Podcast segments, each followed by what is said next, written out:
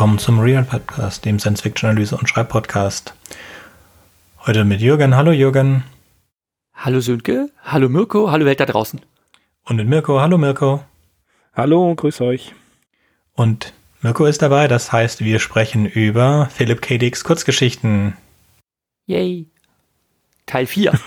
ja, Nummer 4. Mit dem vierten Teil sind wir dann tatsächlich durch den ersten von fünf Sammelbänden durch. Wir haben uns ja alle 118 Geschichten vorgenommen. Wir machen immer sechs bis sieben pro Episode. Ja, und jetzt sind wir am Ende des ersten Bandes angelangt. Ähm, Wahnsinnsleistung, wenn man drauf schaut, das sind 600 Seiten, die der hat. Der erste Band. Also es steht uns Ach, noch einiges bevor. Die, die verf ja, das ist richtig. Ja, auf jeden Fall, da, da stimme ich dir voll zu. Und dann steigen wir auch voll ein mit dem mit der ersten Erzählung für heute The Big C, das große C. Der Buchstabe ist gemeint. Und hier geht es darum, dass Walter Kent oder Walter Kent, der Stammes, Stammesführer, Tim Meredith Anweisungen gibt, bevor er mit einer, ja, mit einer Frage losgehen soll. Das ist eine Stammesgesellschaft, die einmal im Jahr einen Jugendlichen losschickt oder einen jungen Mann losschickt, eine junge Person zum großen C, um ihn drei Fragen zu stellen und zu hoffen, dass er diese drei Fragen, dass er eine davon nicht beantworten kann. Kent gibt Meredith verschiedene Utensilien mit, darunter zum Beispiel einige, die sehr selten sind, ein paar Handschuhe. Wir merken also, wir erleben oder wir sprechen hier von einer postapokalyptischen Welt. Kent bespricht mit ihm diese drei Fragen, die er sich zusammen mit dem Inhalt von drei Büchern einprägte. Diese Fragen sollen dem großen C gestellt werden. Meredith verspricht dem Stamm, dass er auf jeden Fall zurückkehren wird. Das ist, wie wir erfahren, anderen, die vor ihm gegangen sind, nicht gelungen. Beim Gehen, bei seinem bei seiner Wanderung zum großen C denkt Meredith über das Wissen in den Büchern nach und wie es seit dem nach seit der großen Katastrophe nicht mehr der Realität entspricht. Und Insekten haben sich weiterentwickelt, die Menschen züchten keine Tiere mehr und äh, es hat sich eigentlich verändert. Er überlegt, vor seiner Frage zu fliehen oder vor seiner Aufgabe zu fliehen und zu einem anderen Stamm zu gehen, beschließt aber, dass er es seinem eigenen Stamm schuldig ist, zu versuchen, seine Aufgabe zu erfüllen. Seit dem letzten Jahrhundert schickt der Stamm jedes Jahr junge Männer mit den Fragen zum großen C und man hofft, äh, dass er eine dieser Fragen nicht beantworten kann. Denn der große C droht, eine weitere Katastrophe auszulösen, wenn nicht jedes Jahr junge Personen hingeschickt werden. Meredith betritt die Überreste einer verwüsteten Stadt und in deren Zentrum findet er ein ja ein großes Gebäude, ein Koloss. Es ist ein Rechnungshof, wie wir erfahren, und er denkt wieder daran, in den Wald zu fliehen und ja vom Land zu leben, ähm, aber er will seine Pflicht erfüllen. Er betritt das Gebäude, eine alter Rechnungshof, wie gesagt, und macht die Abteilung für Informatik auswendig. Er betritt den Raum, in dem der große C sich befindet. Er fragt Meredith, wer er ist. Meredith bestätigt, dass er gekommen ist, um die Fragen zu stellen. Vor dem Krieg haben dem großen C Wissenschaftler aus aller Welt Fragen gestellt, wie er von sich selbst sagt. Meredith spricht mit dem großen C über den Stamm, in dem er aufgewachsen ist. Meredith selbst hat Kinder mit acht Frauen. Das scheint dem großen C sehr gut zu gefallen, denn der offensichtlich eine Art Vorkatastrophen-Supercomputer ist. Der große C bestätigt, dass er einen weiteren, eine weitere Katastrophe ohne weiteres verursachen könne, genau wie er den erst, die erste Katastrophe verursacht haben soll. Der Stamm kennt die Legenden, aber der große C weigert sich, diese schrecklichen Details zu erklären. Er behauptet, dass er ein größerer Geist sei als Albert Einstein. Meredith beginnt die drei Fragen zu stellen. Die erste Frage lautet, wo kommt der Regen her? Die zweite, was hält die Sonne am Himmel? Und diese beiden ersten beantwortet der große C leicht, indem er über den Wasserkreislauf und das heliozentrische Modell des Sonnensystems berichtet. Merediths letzte Frage lautet, wie begann die Welt? Als Antwort hält er allerdings einen Monolog über die Theorien, über die Ur den Ursprung des Universums. Und tja, für C für den großen C, der ist der Ansicht, dass er alle drei Fragen erfolgreich beantwortet hat und er besteht darauf, dass Meredith einen größeren Würfel betritt, der Teil des großen C ist. Dort befinden sich die Skelettreste von den 50 anderen jungen Menschen und auf Befehl des großen Cs springt Meredith in den Bottich mit Salzsäure und löst sich auf. Kent stellt fest, dass Meredith wie alle vorherigen Männer versagt hat. Ein weiterer Stammesangehöriger, Bill Gustafsson, besteht darauf, dass die für immer so weitergehen wird. Und Kent erklärt, dass sich der große C seit dem Krieg weiterentwickelt hat, um Menschen und braucht Menschen für seine Energieversorgung. Die Menschen haben den großen C erschaffen und er erstört, zerstörte sie in der Katastrophe. Und sie beginnen, so endet die Geschichte, mit den Vorbereitungen für das nächste Jahr. The Great Sea erstmals im September 1953 in Cosmos Science Fiction and Fantasy veröffentlicht. Und äh, das, ähm, ich bin froh, dass ich diese Geschichte mitmachen durfte, denn sie gehört, finde ich, zu den, tja, zu den besten, von denen wir heute besprechen werden. Mir hat sie auch sehr gut gefallen. Ich fand, sie hatte so einen richtig schönen, tollen äh, Vibe einer Endzeitgeschichte, die mich von den Bildern, die sie in meinem Kopf erzeugt hat, sehr an Logan's Run erinnert hat. Ähm, und ja, unter anderem, ja.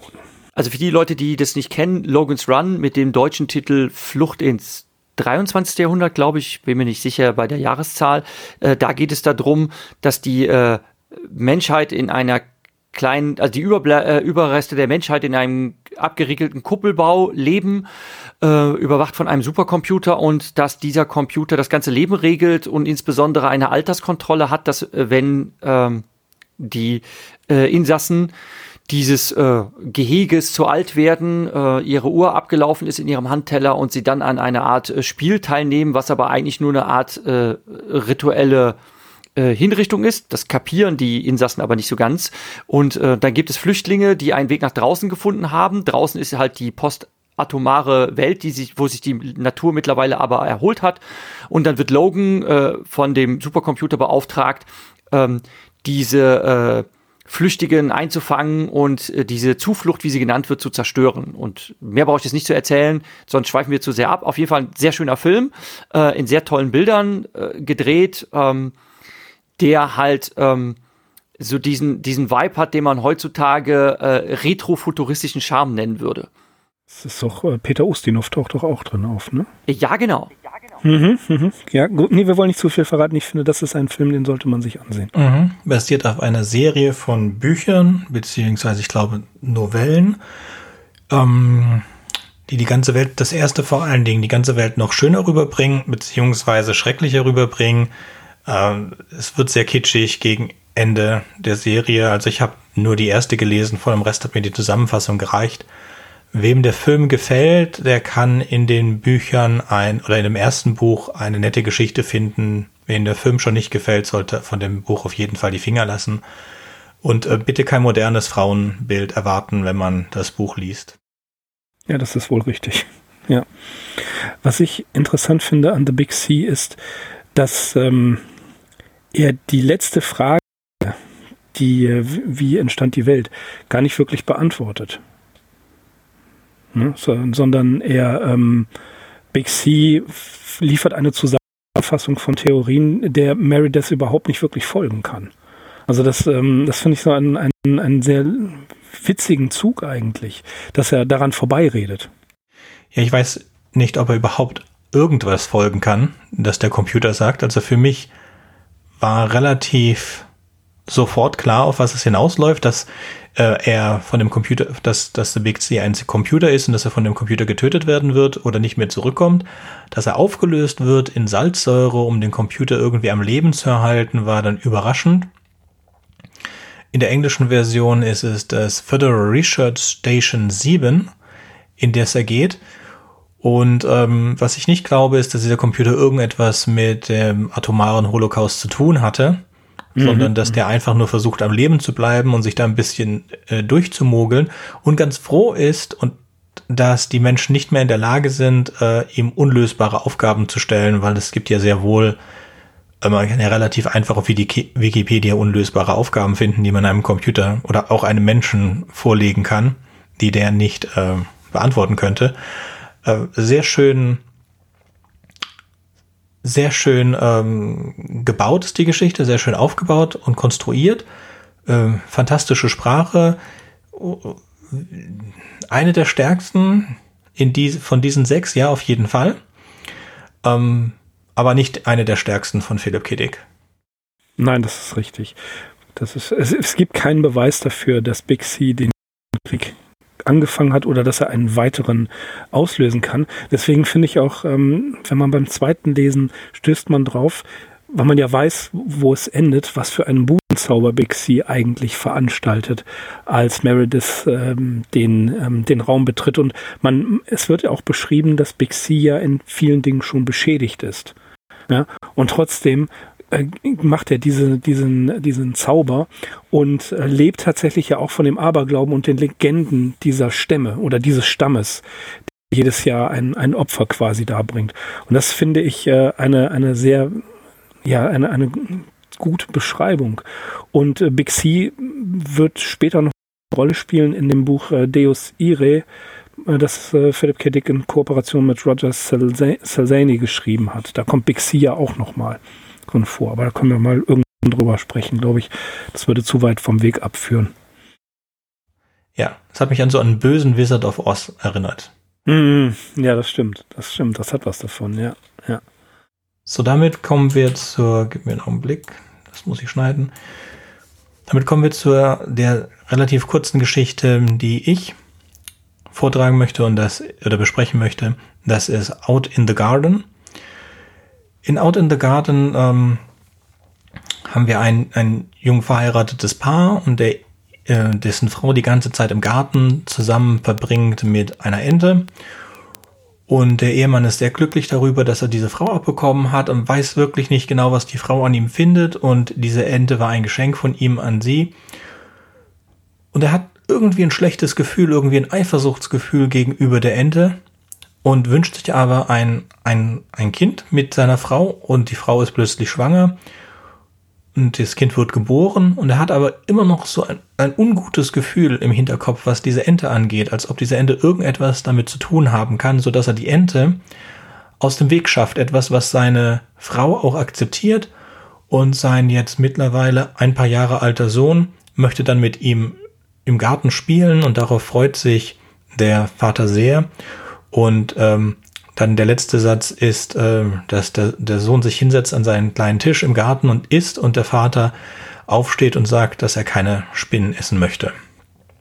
Was dann ein, ein Zeichen davon ist, dass das nicht sein Sohn ist, sondern der Sohn der Ente. Also es ist ein, auch wenn sich das nicht so anhört, es ist ein sehr schön konstruierter Twist und ähm, wird verwiesen darauf auf Zeus, der ja öfter sich in der Gestalt von verschiedenen Lebewesen äh, an Frauen angenähert hat, einmal als Schwan, einmal als Bulle und so weiter. Aber vor allen Dingen diese Schwangeschichte ähm, ist, ist der bekannt und wird auch in, diesem, in dieser Geschichte kurz angedeutet.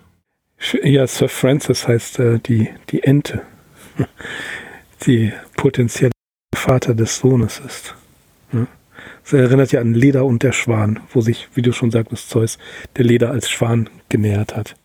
Ja, es wird explizit darauf Bezug genommen.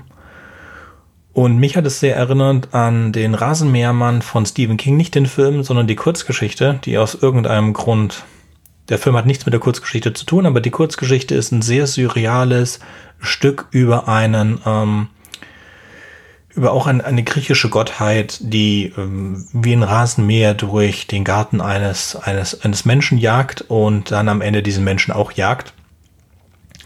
Und so surreal kommt mir diese Geschichte auch vor. Das ist ein, dass der Ehemann dieses, dieses, dieses Ziehen im Hinterkopf hat, dass der Schwan irgendeine Konkurrenz zu ihm darstellt und dann wird ihm am Ende gezeigt, dass das tatsächlich so ist.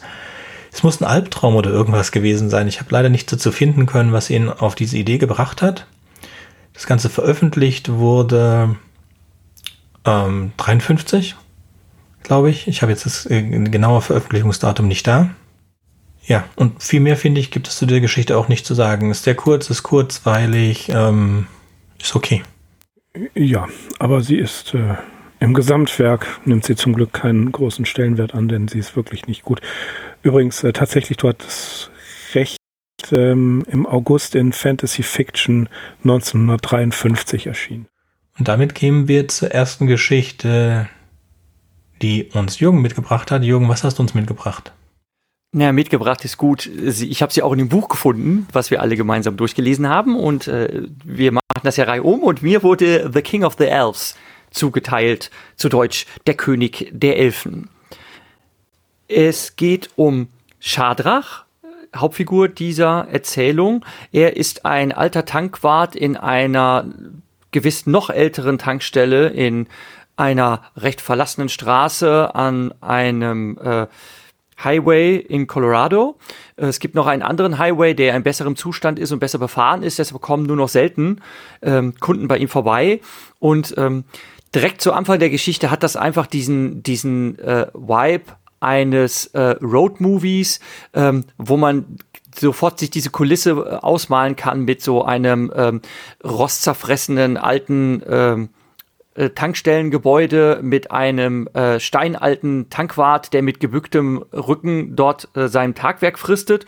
Und ähm, Schadrach ist alt und auch müde von seiner Arbeit, aber er ist pflichtbewusst und macht seinen Job da, äh, obwohl es kaum für ihn reicht, davon zu leben. Dann passiert etwas sehr Ungewöhnliches. Äh, eines verregneten Abends äh, bekommt er auf einmal äh, sonderbaren Besuch. Äh, zwei äh, kleine Männchen stehen vor ihm. Sie sind äh, humanoid, aber sie sind keinesfalls menschlich, die sich als Elfen ausgeben und äh, sie bitten um Obdach für ihren Elfenkönig, den sie dabei haben, den sie äh, auf einem Schild äh, durch die Gegend tragen und der König ist sehr schwer krank. Ähm, Shadrach, sehr überrascht über dieses surreale Erlebnis, äh, ist aber trotzdem sehr hilfsbereit und äh, bietet äh, ihnen Obdach. Es kommen dann auch noch, noch eine ganze Reihe anderer Elfen hinzu ähm, und äh, führt sie zu seinem Haus am Ende der Straße. Und äh, die nisten sich dann bei ihm ein. Äh, der Elfenkönig äh, hält auch erst ein kleines Nickerchen auf seiner Couch und zieht sich danach auch ins Schlafzimmer zurück und Schadrach bleibt unten im Wohnzimmer zurück und sinniert erstmal darüber nach, äh, ob das Ganze nicht irgendwie ein sonderbarer Scherz ist. Und er entschließt sich nach oben zu gehen und jetzt diesem ähm, Mummenschanz ein Ende zu bereiten. Ähm, dann kommen aber die Bediensteten des ähm, Elbenkönig, Elfenkönigs ihm zuvor und äh, treten ganz bedröppelt auf den Flur und sagen, äh, der König ist soeben gestorben. Und es braucht einen Nachfolger und der König habe als letzten Willen verfügt, dass er, Schadrach, der neue Elfenkönig sein soll. Was er natürlich dann sehr befremdlich findet. Warum soll er, ein Mensch, jetzt auf einmal die Herrschaft über die Elfen übernehmen? Ähm, er nimmt dieses Amt allerdings an und erzählt das danach auch im Ort äh, herum. Und äh, dieses, dieser ganze Ort scheint irgendwie auch nur von alten Männern bevölkert zu sein, äh, die die entsprechenden äh, Gespräche führen und sich natürlich darüber wundern und jetzt alle sich fragen, ob Schadrach mittlerweile verrückt geworden sei oder ob es vielleicht auch nur ein ähm, Scherz sei, sich interessant zu machen, um wieder neue Kunden anzulocken. Und ähm, man beschließt auch vielleicht mal ein ernstes Wort mit ihm zu reden, aber man hält das bis dahin noch nicht für unbedenklich. Das Ganze spitzt sich dahin zu, dass die Elfen ihn dann darüber informieren, dass sie sich im Krieg befinden mit den Trollen und äh, Schadrach äh, doch bitte äh, um Mitternacht an einer verabredeten Stelle äh, zu einer alten Eiche kommen soll, um dort, ähm, das ist sein Job als Elfenkönig, ähm, zu Schlacht planen, wie denn gegen die Trolle vorzugehen sei. Das kriegt mit Phineas Judd, einer seiner alten ja, Nachbarn kann man sagen, der sich wundert, äh, was Schadrach dann nachts da auf seinem Feld zu suchen hat. Ähm, der scheint da rumzuschleichen und der wirkt auch etwas verwirrt, dieser alte Mann. Und äh, Phineas äh, ruft ihn und sagt, äh, komm doch rein, es ist kalt, ne? ich mach dir einen Kaffee. Und ähm, das nimmt Schadrach erstmal an, geht halt zu ihm hinein in die Stube und tr sie trinken gemeinsam einen Kaffee. Und dann macht Schadrach sich aber doch auf und sagt, ähm, ja, ähm, das war sehr lieb von dir, äh, der Kaffee hat mir gut getan, aber ich muss mich jetzt doch auf den Weg machen. Und ähm, er lässt sich auch von Finiat nicht davon abhalten. Und dann denkt man jetzt eigentlich die ganze Zeit als Leser, ist der jetzt einfach nur verwirrt oder ähm, was hat es jetzt damit auf sich? Hat dieser, hat dieser alte Mann Wahnvorstellungen? Gibt es diese Elfen wirklich? Und ähm, wie wird das jetzt weiter verlaufen? Und ich möchte da gerne auch wieder eine Stelle daraus vorlesen, als ähm, Schadrach dann herausgetreten ist also er steht da draußen im Dunkeln, es ist kurz vor Mitternacht, vor dem Haus. Schadrach sah Phineas an. Merkwürdig, murmelte er. Was ist merkwürdig, Schadrach? Im Mondschein wirkte Phineas Gesicht sonderbar klobig und brutal. Noch nie hatte Schadrach bemerkt, wie stark das Kinn hervorragte, was für einen mächtig ausladenden Inter Unterkiefer Phineas hatte. Die Haut war gelb und rau wie Pergament. Hinter den Brillengläsern waren die Augen wie zwei Steine, kalt und leblos. Die Ohren waren riesig, das Haar strähnig und verfilzt. Schadrach bemerkt jetzt auf einmal im Mondeslicht, dass Finjat wohl einer der Trolle ist. Und zwar ist er der Anführer der Trolle und er spricht ihn darauf an. Und tatsächlich ähm, kommt es dann unvorhersehbar auf einmal zum Kampf. Er wird angesprungen von Phineas, die beiden prügeln sich, andere Trolle kommen herbeigelaufen, die Elfen kommen zu Hilfe. Es gibt einen Kampf auf diesem äh, Feld vor dem Haus von Phineas und die Elfen tragen den Sieg davon. Und als Happy End, da die Trolle in die Flucht geschlagen sind und auch ähm, der böse, böse Trollkönig Phineas niedergestreckt ist und all das hat Schadrach erreicht, ähm, sind die Elben, Elfen ganz, ganz happy. Schadrach denkt zuerst, okay, jetzt habe ich ja meine Aufgabe erfüllt, ähm, ich gehe jetzt zurück an meine Tankstelle und lebe jetzt mein Leben weiter. Und die Elfen schauen ihm ganz, ganz traurig nach. Aber dann entschließt er sich doch umzudrehen, zu ihnen zurückzugehen. Und sie zeigen ihm, was sie extra für ihn angefertigt haben, einen großen Schild, auf den auch er Platz hat. Und dann tragen sie ihn auf seiner neuen Sänfte, seinem neuen Leben entgegen. Und damit endet diese sehr märchenhafte, eigentlich absolut un-Science-Fiction-mäßige Geschichte, die mir trotzdem sehr, sehr gut gefallen hat. Ich habe irgendwie gedacht, dass äh, Schaderach eine Figur von Babylon 5 ist, habe dann danach gegoogelt und habe festgestellt, dass es nicht der Fall ist, sondern die heißt, der heißt Zadras. Aber wenn man nach Schadrach und Babylon googelt, dann findet man heraus, dass das eine Figur aus dem Alten Testament ist, und zwar eines von drei Kindern, das selbst unter der Androhung in einen Feuerofen geworfen zu werden, sich nicht Nebukadnezar äh, gebeugt hat. Also sehr gottesfürchtig, äh, der Name, jemand, der sich nicht äh, unter starkem Druck etwas beugt, soll ein, ein babylonischer Name sein. Fand ich ganz interessant. Ja, im Zusammenhang sehr interessant. Ja. Ähm, ich fand das, äh, was Jürgen da zusammengefasst hat, dieses äh, Setting so interessant. Man hat, das hast du sehr schön beschrieben, wirklich diese Tankstelle, dieses, diesen ganzes Placement vor Augen. Man kann sich das wirklich wunderbar vorstellen und das ist ein ganz interessanter Teil dieser Geschichte. Ähm, geschrieben bzw. veröffentlicht 1953 im September in Beyond Fantasy Fiction. Und ähm, tatsächlich war die Fantasy eine, ja, eine Liebe von Philip K. Dick, wie er in einem Brief 1954 an einen Freund schreibt. Da sagt er halt wirklich, ähm, meine private Liebe. Aber er war sich schon damals klar darüber, dass sie, zumindest in den 50er Jahren, so langsam vom Markt verschwindet. Da schreibt er wirklich disappearing from the marketplace.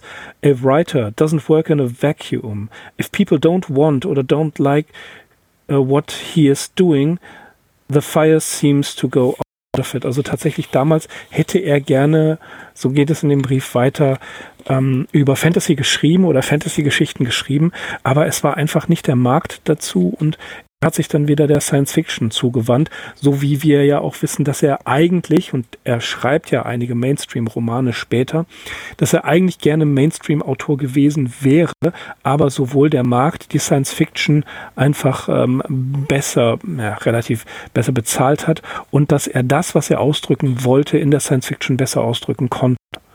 Und darum King of the Elves in der Beschreibung, das erste Drittel finde ich wirklich wunderbar. Und auch, man hat so ein bisschen das Gefühl, dass Schadrach so sagt, ja gut, dann bin ich halt der König der Elfen, dann mache ich das jetzt. Also das hat, das hat wirklich was ähm, auch wieder, finde ich, sehr filmisch beschrieben. Man sieht also wirklich die Bilder sehr, sehr klar im Geist. Ja, mir hat die Geschichte auch sehr gut gefallen. Ich finde, das Ende ist ein bisschen schwach, weil es diesen äh, Ambu dieses Spiel nicht mehr aufrechterhält, weil das Ende schon andeutet, dass es die Elfen wirklich gibt und äh, weil das ja bis zu dem bis zu diesem Zeitpunkt nicht ganz klar ist. Man kann es ja an beiden Seiten verstehen, wie ein alter Mann verrückt wird, so verrückt, dass er selbst seinen, einen seiner besten Freunde tötet, oder halt wie wirklich der der Retter der Elfen, der sie endlich von den Trollen befreit. Je nachdem, von welcher Seite aus man es sehen möchte. Und mir fehlt da ein bisschen am Ende etwas, das die, das Ende offen lässt.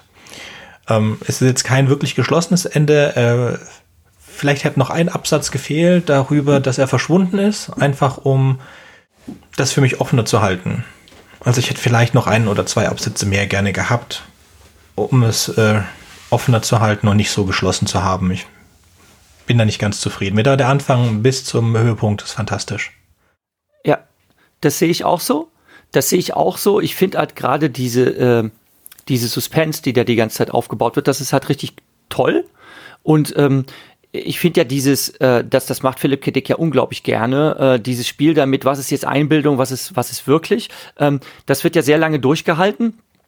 Und man fragt sich halt zum Schluss, okay, wenn jetzt ähm, der Phineas da erschlagen vor seinem Haus liegt, ähm, wird er dann nicht am nächsten Tag gefunden? Verwandelt er sich vielleicht zurück in eine menschliche Gestalt? Also ist er quasi so so Werwolf-mäßig oder oder äh, ich weiß nicht, gibt es da andere Begriffe für solche äh, für solche Gestaltwandler? Ist das halt jemand, der nur so bei Nacht aussieht wie ein Troll und äh, im Licht des Tages wieder normal menschlich sieht? Und wie, wie ist denn das? Äh, wird der dann gefunden? Und äh, man fragt sich natürlich, hat Schartrach den erschlagen und wo ist der jetzt? Also man hätte halt zum Schluss hätte man noch so eine Szene hinzufügen können mit so ähm, mit so einem Polizeiauto, wo der Tatort abgesteckt wird und da liegt er halt da rum äh? und ähm, es wird jetzt offen gelassen, ob der jetzt eine, eine, seltsame, deformierte Gestalt hat oder einfach nur als alter Mann wahrgenommen wird. Oder äh, weiterer Twist, ähm, dass auch die anderen Dorfbewohner auf einmal äh, was sehr Trollhaftes haben und äh, sich dann darüber ärgern, dass einer der ihren erschlagen wurde oder so. Also man hätte da, ja, man hätte da noch was hinzufügen können. Ich fand den Schluss auch leider so ein bisschen, so ein bisschen enttäuschend. Colony, jawohl. Hm. Ein Highlight der, der heutigen Geschichten wir befinden uns auf dem Planeten Blau oder Planet Blue und Major Lawrence Hall und Lieutenant Friendly von einem planetaren Vermessungsteam sprechen über ihr Erstaunen, dass sie diesem Planeten gegenüber haben, denn es scheint dort keinerlei schädliche, gefährliche oder feindliche Lebensformen zu geben. Zumindest haben sie keine gefunden. Und sie sprechen da von einer Art unbefleckten Planet, der all ihren Erfahrungen und auch den Erfahrungen anderer äh, Teams widerspricht die ganze Weltraumforschung kennt eigentlich nur Planeten, die gefährlich sind. Friendly überlässt ähm, Lawrence Hall dann seiner wissenschaftlichen Arbeit. Und was Skurriles passiert, ganz aus dem Nichts heraus, greift das Mikroskop Lawrence Hall plötzlich an. Es, äh, es attackiert ihn. Hall kann sich befreien und vernichtet das Mikroskop, dieses aggressive Mikroskop, mit seiner Strahlenpistole. Während einer Einweisung durch die Kommandantin Stella Morrison stürmt Hall heran und weist Friendly an, ihn in seinen äh, Bereich zu folgen, in seinem Raum ins Labor. Und er erzählt, wie das Mikroskop ihn angegriffen hat. Aber Friendly findet das Mikroskop vollkommen intakt an seinem regulären Platz. Und Hall selber meldet sich zur psychiatrischen Untersuchung an. Der Roboterpsychologe diagnostiziert ein hohes mentales Instabilitätsverhältnis. Hall kehrt in sein Quartier zurück, um zu duschen und wird dann von seinem Handtuch angegriffen. Als Hall nach der Dusche die Handtücher beobachtet, wird er von seinem Stuhl angegriffen, den er ebenfalls mit seiner Pistole angreift. Er geht zu Commander Morrison, der sich Sorgen macht, dass Hall möglicherweise verrückt gewesen geworden sein könnte und aus dem Dienst genommen werden muss. Sie gehen zu Captain Taylor um Hall in Gewahrsam zu nehmen und sehen, wie Taylor von einem Teppich erwürgt wird. Morrison befiehlt, dass sich die Besatzungen bewaffnen. Sie erkennen, dass die Gegenstände sie angreifen. Nicht die Originalgegenstände sind, sondern immer so etwas wie eine Kopie. Sie greifen, sie verteidigen sich und zerschießen diese Objekte, die sie angreifen, und die lösen sich auf. Währenddessen finden Angreife, Angriffe rund um die Basis statt. Lieutenant Dodd wird von einem Paar Handschuhen mit seiner eigenen Pistole erschossen. Lieutenant Fulton hat seine Füße von einer Matte äh, abgeschlagen bekommen. Captain Unger wird von einem Auto angegriffen und aufgefressen. Gail Thomas wird von einem Baum im Wald getötet. Die Crew stellt fest, dass die Angriffe von organischem Leben ausgeführt werden, das getötet werden kann. Indem es sich als Alltagsgegenstände ausgibt, tötet das außerirdische Leben die Crew nach und nach jeden einzelnen. 30 gefährliche Begegnungen mit dieser außerirdischen Lebensform und bis zu zehn Menschen wurden getötet. Hall selbst führt noch einige Experimente durch, die zeigen, dass die Basis, in der sich 100 Menschen etwa befinden, mit der außerirdischen Lebensform gesättigt ist. Der Verlust der gesamten Einheit kann unvermeidlich sein, da die Rückkehr zur Erde einfach zu gefährlich ist. Man hat Angst davor, diesen Organismus mit einzuschleppen. Man kann also möglicherweise nicht zurückkehren, es sei denn, sie ziehen sich alle aus und gehen nackt in das, in das Rettungsschiff. Morrison kommt zu dem Entschluss, dass sie äh, das organische Leben nicht imitieren können, dass die Lebensform das nicht kann, sondern nur anorganische Objekte. Also etwas ohne Kleidung. Sie kontaktieren einen nahegelegenen Kreuzer und informieren dessen Captain, dass die Einheit auf Planet Blue ihr Schiff ähm, beseitigen wird und ähm, dass sie von denen gerettet werden müssen und dass sie sich nicht wundern kommen sollten, wenn sie nackt zur äh, Landebasis kommen. Nach einer gewissen äh, Wartezeit soll, kommt ein, ein Schiff, es steht ein Schiff auf der Landebahn, die Mannschaft steigt ein und wird gefressen, denn das Schiff selbst ist ebenfalls eine außerirdische Lebensform. Der richtige Kreuzer kommt pünktlich und erwartet die Einheit von Planet Blue, aber keiner kommt krasse Geschichte, aber die hat mir sehr, sehr gut gefallen. Sorry, dass das Schiff am Ende eine Todesfälle sein würde, das habe ich leider vorausgesehen. Also da dachte ich mir, ja, okay, da, da kommt keiner mehr raus und klar, die können das, können das so machen und dann sitzen in dem Schiff und dann hab's Ende. Das, das war leider voraussehbar. Das war ein bisschen flaw, ja, aber was, was interessant ist, Jahre später, 1976, ich glaube, das Zitat kennt ihr auch, hat Philip K. Dick dazu gesagt, die ultimative Paranoia ist nicht, wenn alle also everyone gegen dich sind, sondern wenn alles, everything gegen dich ist. Anstelle von mein Chef plant etwas gegen mich, wäre das Telefon meines Chefs plant etwas gegen mich. Für den normalen Verlauf scheinen Gegenstände sowieso manchmal einen eigenen Willen zu besitzen. Sie tun nicht, was sie sollen. Sie stehen im Weg, sie zeigen einen unnatürlichen Widerstand gegen Veränderungen. In dieser Geschichte habe ich versucht, eine Situation herauszufinden, die die schreckliche Verschwörung von Objekten gegen Menschen rational erklären würde, ohne Bezug auf einen gestörten Verstand der Menschen. Ich schätze, du müsstest auf einen anderen Planeten gehen. Das Ende dieser Geschichte ist der endgültige Sieg eines integranten Objekts über unschuldige Menschen. Das hat er später mal dazu geschrieben. Die Geschichte selbst ist 1953 in Galaxy veröffentlicht worden. Und wir haben hier so ein Grundthema von, von Philip K. Dick. Es gibt eine Dokumentation, ähm, ich weiß nicht genau, wie sie heißt, The Parliament Truth of Philip K. Dick. Da gibt es einen der Einstiegssätze, in der er sagt, äh, was ist, wenn Objekte äh, anders reagieren, wenn der Toaster einen Plan gegen dich ähm, schmiedet, wenn das Telefon dir genau zuhört und wenn deine Videokamera ein Auge auf dich geworfen hat. Das fand ich eigentlich in dem Zusammenhang mit dieser Geschichte sehr passend. Hm. Ja, ich fand auch interessant, dass wie beim großen C hier es auch Magensäure gibt. Das ist so Geschichte, die im gleichen Zeitraum geschrieben sind, dass er diese Idee zweimal hatte, also das Auflösen.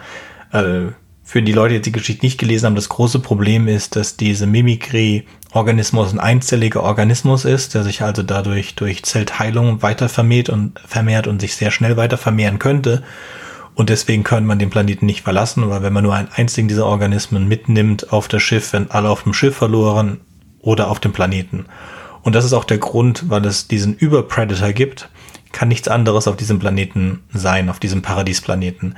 Am Anfang hat es mich an ein altes Hörspiel erinnert, eins, ähm, das ich auf einer Musikkassette irgendwo äh, auf einem auf einem Flohmarkt gekauft habe und das äh, viel älter war als ich damals. Und da ging es auch um eine Gruppe von Menschen, die auf einem Paradiesplaneten waren und dann von diesem Planeten mit ihrem gigantischen Raumschiff, also fünf, sechs Leute und die haben ein kilometerlanges Raumschiff und fliegen dann zurück zur Erde und diese, dieser Rückflug dauert ein Jahr und wir erleben die ersten paar Tage dieses Rückflugs. Und es hat mich sehr dann später, zu dem Zeitpunkt, ich war ein Junge, hatte ich Alien noch nicht gesehen. Später hat es mich dann sehr an Alien erinnert.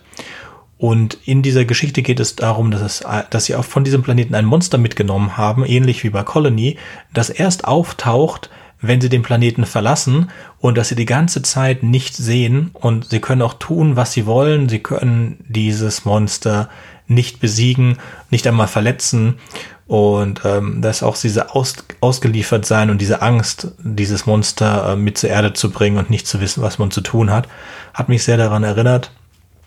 Aber es ist noch krasser hier in, in dieser Geschichte. Ja, ich wie, wie Jürgen, es gibt so eine Szene dann, also am Anfang denkt man, ja, diese Idee mit dem Nacktsein, ja, das ist ganz gut. Und dann ist aber relativ, das sind ein, zwei sehr offensichtliche Cues, die man hätte vielleicht besser verstecken können, ähm, die dann klar machen, dass das Schiff äh, auch eines von diesen Wesen ist.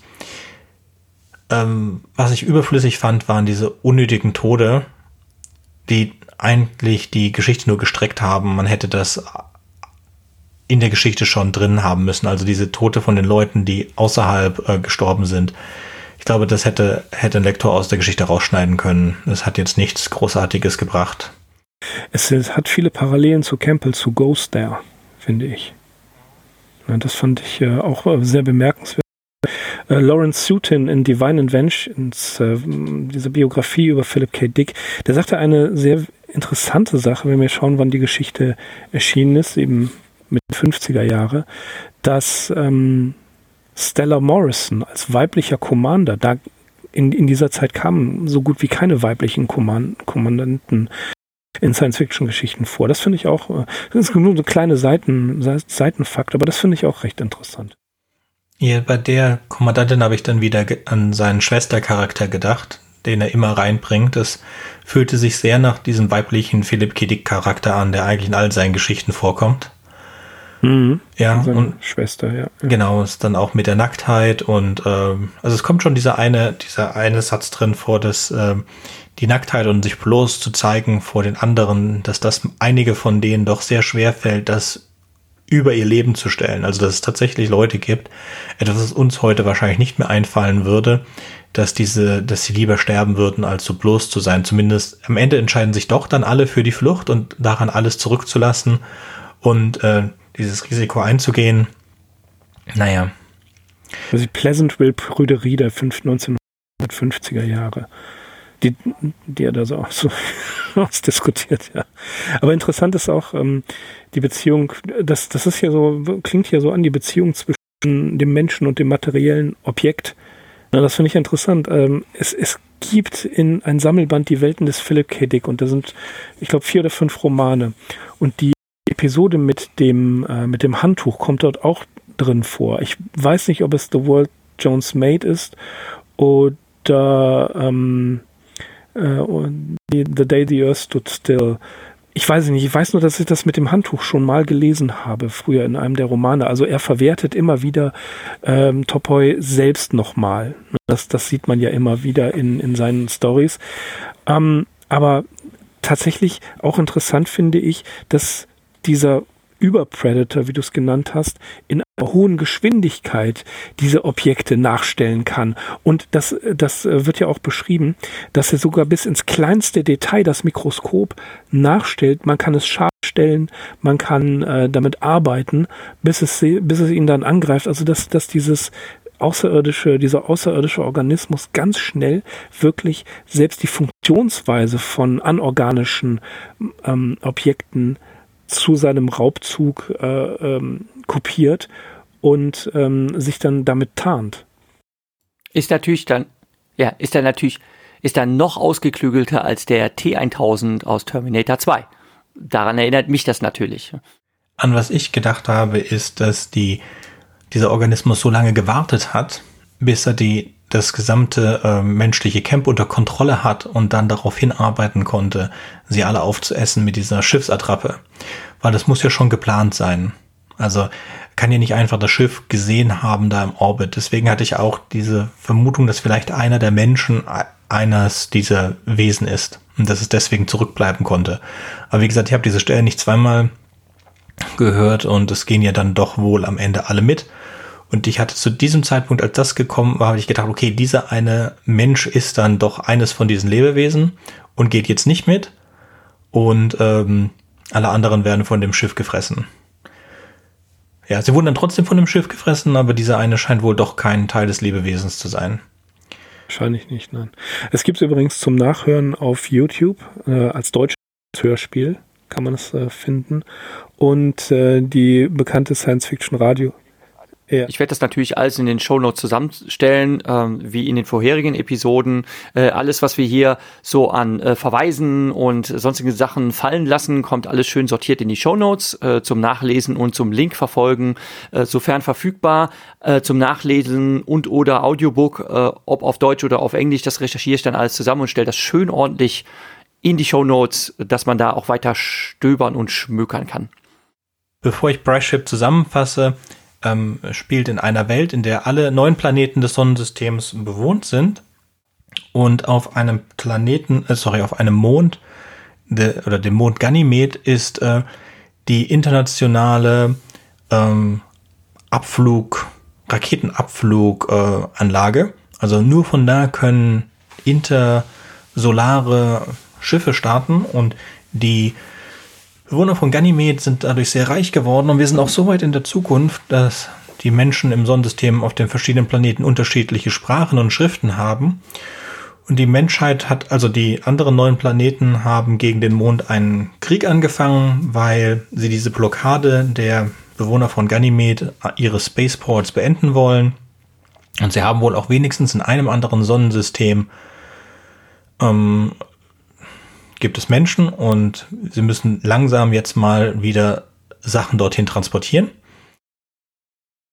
Und ähm, sind jetzt also, sie, sie fühlen sich von Ganymed erpresst, also sie werden von Ganymed erpresst, diesem Mond auch den Status eines Planeten zu ähm, oder weiter mit dem Krieg zu führen.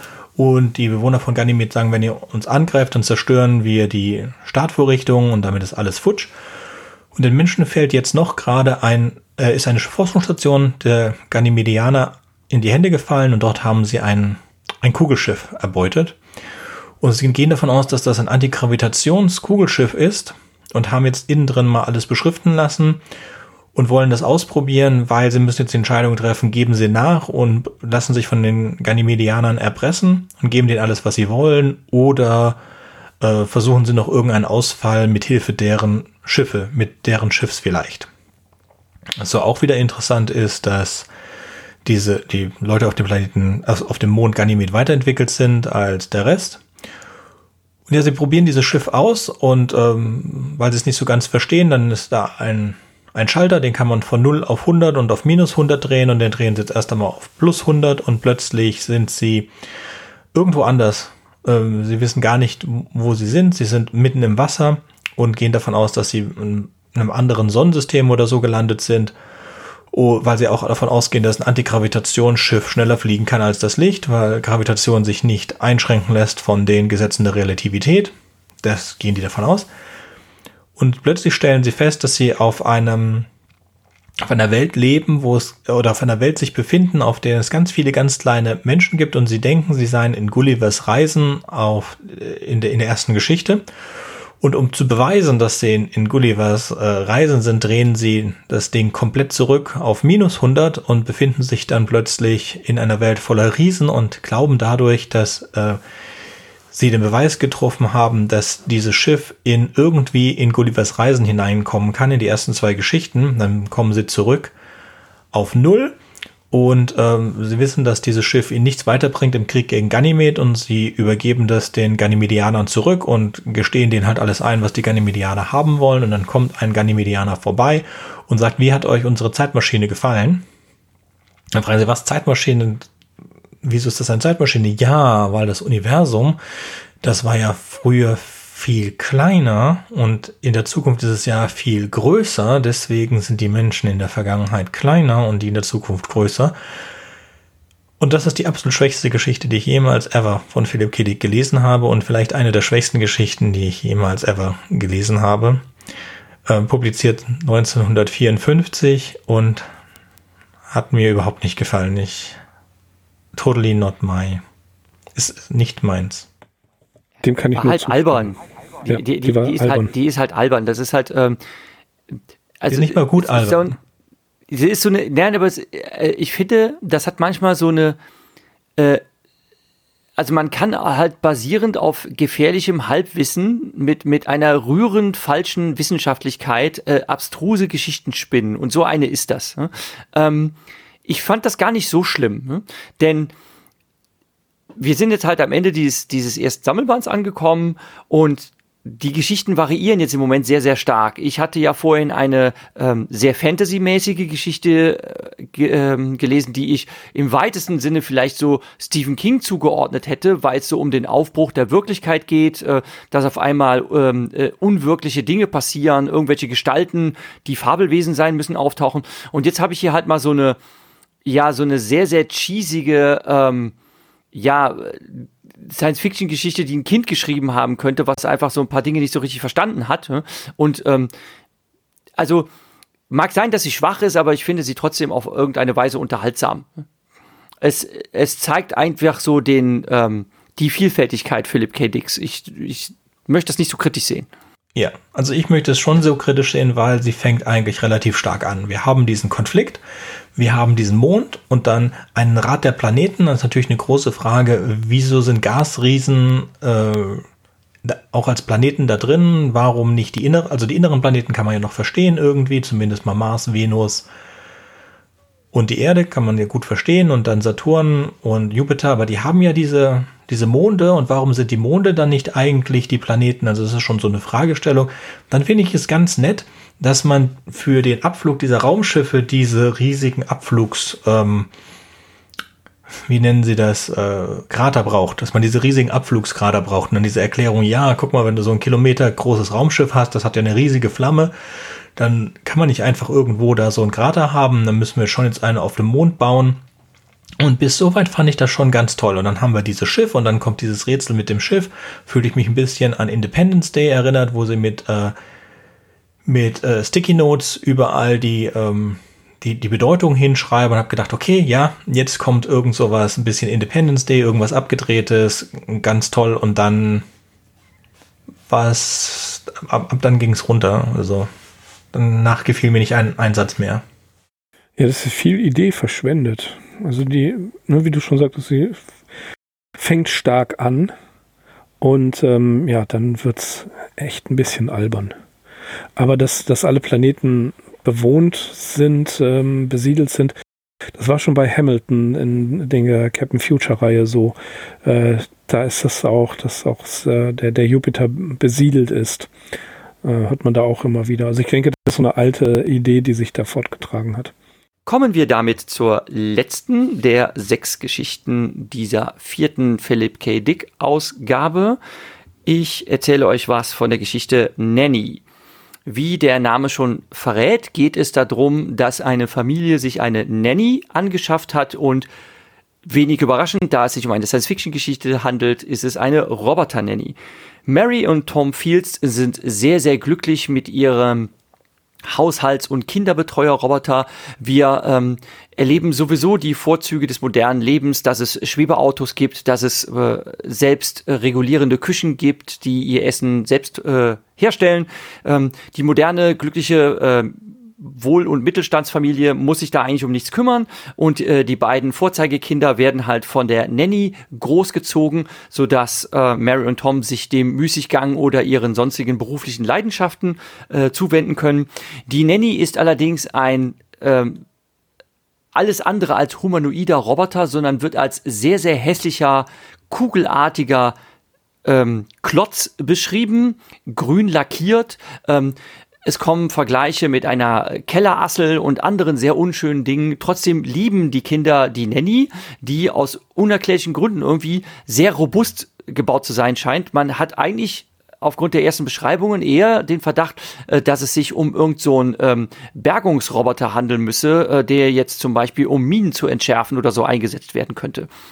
Und die Nanny entwickelt auch äh, alsbald ein sonderbares Eigenleben, was äh, zuerst äh, Mary auffällt, äh, die nämlich sagt, sie habe abends etwas gehört und sie fragt sich, äh, was macht unsere Nanny eigentlich, wenn wir im Bett liegen und schlafen? Ich meine, sie muss ja nicht schlafen und geistert die jetzt alleine durchs Haus und ich habe da auch Geräusche gehört und was ist denn da los? Und ähm, Tom ist davon natürlich erstmal ein bisschen irritiert, äh, sagt aber dann, seine Frau soll sich weg seine Sorgen machen. Das ist schon alles so in Ordnung. Dann wechselt die Perspektive und wir erfahren dann, was die Nanny tatsächlich des Nachts treibt. Sie schleicht sich auf ihren ähm, leisen mechanischen Sohlen des Nachts hinaus. Ähm, zunächst scheint es erstmal nur, um draußen im Garten den Mondschein zu bewundern. Äh, dann taucht aber ein anderer Nanny-Roboter eines anderen Herstellers am äh, Zaun zum Nachbargelände auf und auf einmal ähm, prügeln die zwei sich, aber auch sehr leidenschaftlich. Denn äh, jetzt wird einem langsam gewahr, warum diese Roboter so gebaut sind. Äh, die sind wohl nicht nur darauf ausgelegt, ähm, Kinder zu versorgen, sondern sie haben auch irgendwie ein sonderbares Eigenleben, sich nämlich gegenseitig bekriegen zu wollen. Und ähm, die beiden zoffen sich dann halt ordentlich. Ähm, die Nanny trägt zwar den Sieg davon, ist aber schwerst lediert und Tom findet sein ähm, Hauspflegeroboter am nächsten Morgen halt in diesem Zustand vor und ist sehr erbost und bringt die zur Wartung und Reparatur zum Hersteller. Dort kriegt er dann von seinem Mechaniker erklärt, ja, das Ding reparieren, das wird zwar teuer, wenn Sie das so wollen, können wir das machen. Das wird auch eine Weile dauern. Ich würde Ihnen ja raten, sich ein neues Gerät zuzuschaffen, anzulegen.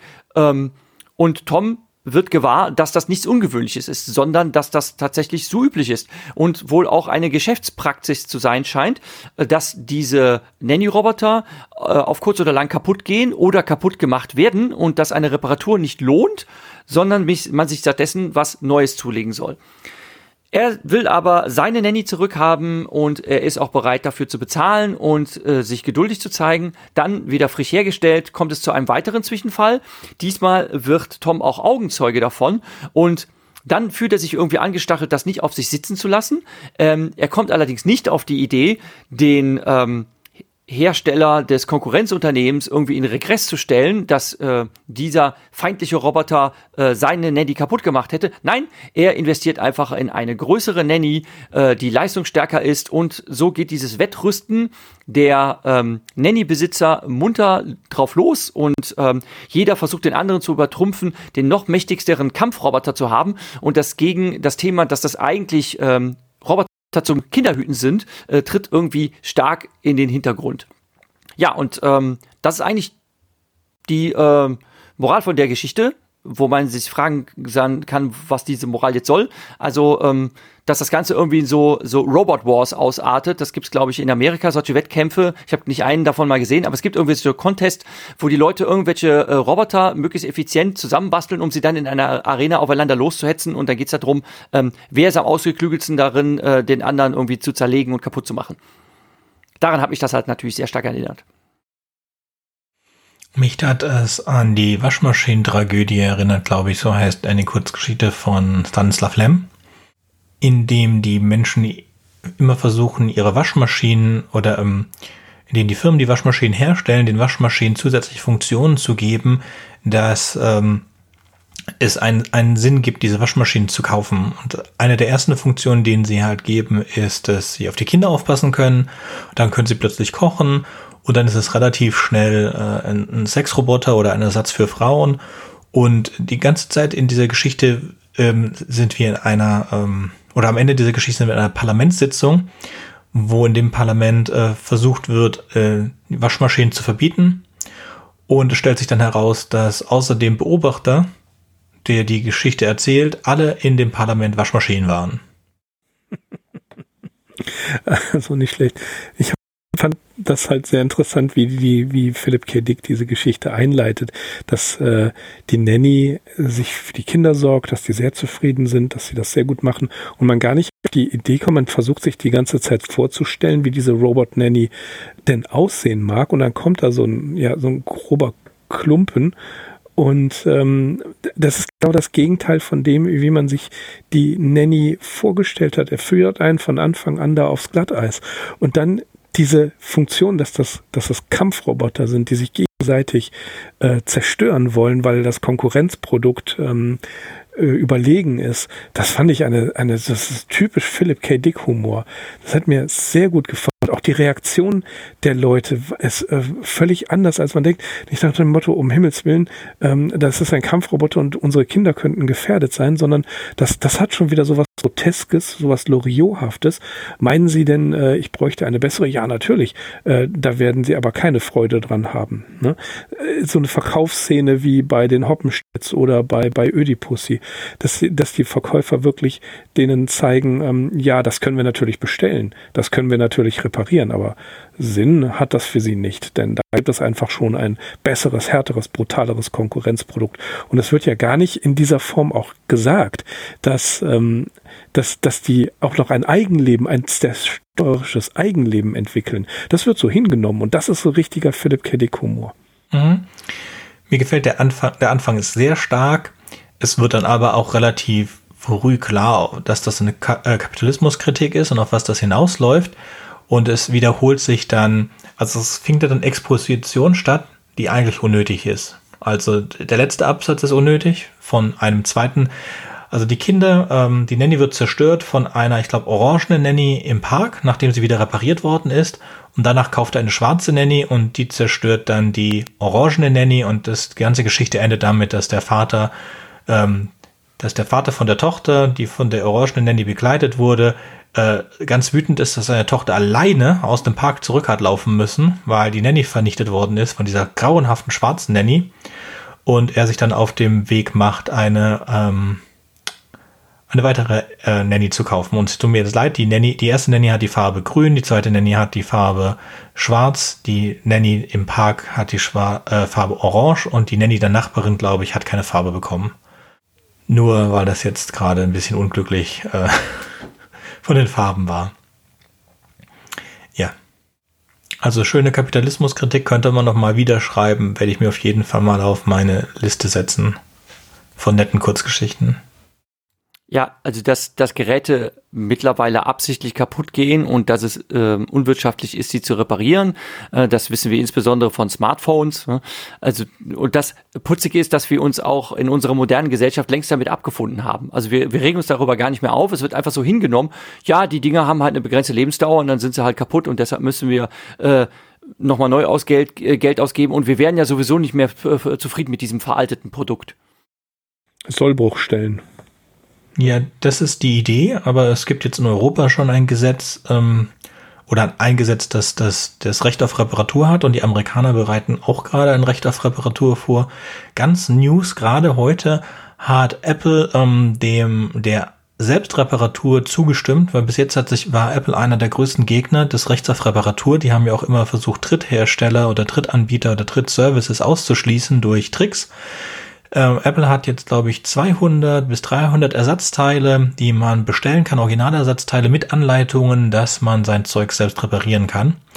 Also wir kommen schon in, äh, es gibt schon einen Gegentrend dazu. Also dieser ganz, dieser, dieser, dieser Trend, dass Sachen automatisch kaputt gehen und so, das, das gab's. Und das ist aber auch schon ein paar Jahre her. Jetzt sind wir wirklich gerade in dem Trend, dass es angefangen wird, in bestimmten Bereichen äh, verboten zu werden. Und das finde ich sehr löblich und sehr gut. Gibt es noch sonst etwas Schönes zu der Geschichte zu erzählen? Also es gibt natürlich andere, Nanny, andere gruselige Nanny-Geschichten und so weiter. Ähm, also äh, äh, es gibt es gibt so Kurzfilme äh, von von Robot Nannies, die ein Eigenleben entwickeln. Da gibt es eine sehr sehr gruselige ähm, wirklich sehr gruselige Geschichte. Ähm, man sieht das nicht, aber es wird impliziert, dass die Robot Nanny ähm, ähm, das Baby und den Braten, der in die Ofen, äh, der in den Ofen soll, verwechselt. Und das ist dann halt sehr, sehr spooky. Ne? Man sieht dann, dass ein Hähnchen in der Wiege liegt und kann sich dann zusammenreimen, was die Nanny gerade gemacht hat. Ich weiß aber nicht mehr, das war ein Kurzfilm, den ich mal gesehen habe, müsste ich gucken, ob ich den noch finde. Ob der auf YouTube oder sonst wie zu finden ist. Der ist sehr, sehr spooky. Es gibt ja eine Episode bei Love, Death and Robots, wo genau. der ähm, dann wird's das sein. Ja, durchdreht. Der Nein, das ist, es, das ist so, ja, nicht, das, das sondern ist das ist John Scalzi. Ja. Genau. Ja. Die erste Geschichte, zweite, zweite Staffel, irgendwas mit genau. Kundenservice. Fand ich auch ja, sehr genau. witzig. Also, das ist, das ist auch sowas, äh, eine, eine Geschichte, die von Philip K. Dick in gewisser Weise, glaube ich, gutiert worden wäre. Mhm. Ja, aber die ist, glaube ich, von Scalzi. Nee, die ist von Scalzi, habe ich gerade Ja, die ist von genau. Scalzi. Ja, ja, die ist von Scalzi. Ja, genau. So, wollen wir es damit zu Ende bringen für heute? Damit beschließen wir das erste ja. der Bücher und ihr hört demnächst wieder von uns. Sagt damit auf Wiederhören. Auf Wiederhören. Auf Wiederhören. Wartet, ich habe noch was vergessen. Wenn euch unser Podcast gefällt und ihr vielleicht sogar mitmachen möchtet, würden wir uns über Nachrichten von euch freuen. Ihr erreicht uns unter anderem über podcast at rewrite-podcast.de, Twitter oder Reddit. Über Kritik und Kommentare freuen wir uns natürlich auch. Ihr könnt uns unterstützen, indem ihr uns weiterempfehlt und bewertet, zum Beispiel auf iTunes, Spotify oder YouTube oder auf jeder anderen Podcast-Plattform, die uns führen. Zum Mitmachen braucht ihr nichts weiter zu haben als ein Headset und das kostenlose Programm Studio Link Standalone. Ihr könnt eigene Themen vorschlagen oder ihr sucht euch etwas aus unserem Sendeplan aus. Den Sendeplan und die weiterführenden Links findet ihr unter rewrite-podcast.de slash mitmachen. Und ihr könnt auch bei unserem Geschwister-Podcast Podyssey reinhören. Podyssey veröffentlicht alle zwei Wochen eine Kurzgeschichte aus den Genren Fantasy und Science Fiction. Wenn ihr ein paar von unseren tollen Podcast-Aufklebern haben möchtet, dann schickt uns einfach eine Nachricht mit eurer Adresse und wir schicken euch Aufkleber. Tschüss!